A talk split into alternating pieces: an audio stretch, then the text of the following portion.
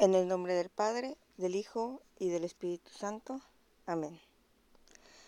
Gracias, Padre, por tu presencia en nuestra vida, por tu mirada compasiva, porque no dejas solo a ninguno de tus hijos. Pongo en tus manos aquellas personas que se sienten cansadas y perdidas en la vida, por aquellos que se viven lejos de ti, para que su corazón se haga sensible a tu presencia. Lectura del Santo Evangelio según San Mateo. En aquel tiempo, al ver Jesús a las multitudes, se compadecía de ellas, porque estaban extenuadas y desamparadas, como ovejas sin pastor. Entonces dijo a sus discípulos, La cosecha es mucha y los trabajadores pocos. Rueguen por tanto al dueño de la mies que envíe trabajadores a sus campos.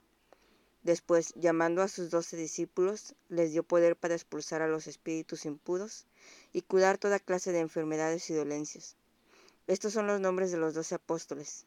El primero de todos, Simón, llamado Pedro, y su hermano Andrés. Santiago y su hermano Juan, hijos de Zebedeo.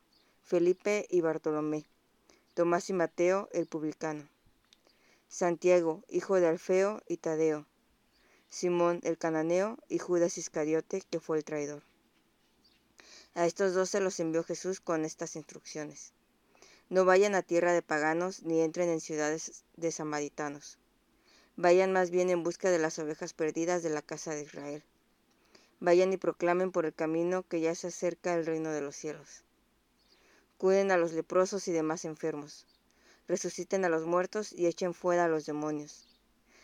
Gratuitamente han recibido este poder. Ejérzanlo pues gratuitamente. Palabra del Señor. Gloria a ti, Señor Jesús. Buenos días a todos. Mi nombre es Carmina Clemente y soy miembro de la familia Verbunday en Monterrey. Y con mucho gusto les comparto las palabras de vida que el Señor me regalaba en mi oración del Evangelio de hoy, según San Mateo, del capítulo 9, versículos del 36 al 10.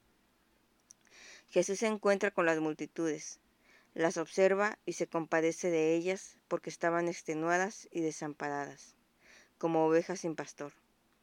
Hoy en día también hay multitudes, grupos de personas, realidades concretas que están cansadas, que son abandonadas, que van por la vida perdidas, que parece no haber un lugar en la sociedad para ellas. Y Jesús se sigue compadeciendo de ellas. Jesús se preocupa por ellas. Jesús quiere acercarse, encontrarse con cada persona, ofrecer consuelo, aliviar sus heridas, ser la luz que guíe su camino. Pero son multitudes, son grandes cantidades de personas e incluso los que vamos cerca de él, también de repente vamos cansados, vamos agotados, vamos cargando un gran peso. Y es por eso que le dice a sus discípulos que la cosecha es mucha, pero los trabajadores pocos. Y les pide que rueguen al dueño de la mies, que es Dios Padre, para que envíe trabajadores a su campo, que es el mundo y les hace saber a los que están cerca de él que ellos ya son trabajadores listos para recoger la cosecha. Los implica en su misión, hace que se compadezcan por las multitudes, les da el poder para expulsar a los espíritus impuros y curar toda clase de enfermedades y dolencias. Y Jesús el día de hoy también nos quiere implicar a nosotros. En el Evangelio dice, estos son los nombres de los doce apóstoles, y empieza a nombrar a los doce. Y yo en la oración entendía de Jesús que desde ese momento hasta ahora esa lista ha crecido. Ya no son doce, sino que también han habido multitudes que han seguido de cerca a Jesús, multitudes que han aceptado trabajar para el dueño de la mies, multitudes que han dado su vida en el campo, que se compadecen de esas realidades que sufren, que están perdidas, multitudes que van contracorriente, multitudes que van al encuentro, que ofrecen consuelo y vida para aquellos que la han perdido. Y en esa lista está tu nombre, el nombre de quien está escuchando estas pautas. ¿Tú qué haces este momento, este espacio para hablar y escuchar a Dios? ¿Tú que buscas conocerle, seguirle, compartir su mensaje de esperanza, de amor, de vida? En el Evangelio, Jesús le da instrucciones claras a sus apóstoles. Vayan más bien en busca de las ovejas perdidas de la casa de Israel. Vayan y proclamen por el camino que ya se acerca el reino de los cielos. cuiden a los leprosos y demás enfermos, resuciten a los muertos y echen fuera a los demonios. Y yo en mi oración me quedaba sobre todo con las últimas palabras, después de esas que dice. Gratuitamente han recibido este poder, ejérzanlo pues gratuitamente. Y es que yo decía que el campo es el mundo. Y muchas veces podemos llegar a creer que el campo solo es el apostolado, solo es en la iglesia, solo es en la comunidad, solo es en esos pequeños círculos donde podemos hablar de Dios y que estamos ahí para esperar a que las ovejas perdidas se acerquen, que solamente vamos a poder hablar o cuidar cuando se acerquen a Dios, eh, cuando vayan al grupo, cuando vayan a la misa, cuando vayan a la iglesia, cuando lo que Jesús nos pide es ir a buscarlas, no dice esperen a que vengan las ovejas, no, salgan en búsqueda de esas ovejas perdidas. O también podemos esperar obtener una recompensa inmediata por nuestro trabajo. Y vaya golpe de realidad cuando nos damos cuenta que la recompensa no es material, no es económica, ni siquiera es un reconocimiento, que ser trabajador desde la mies, recoger la cosecha, no significa que nos vayan a recompensar, que nos vayan a pagar ahorita.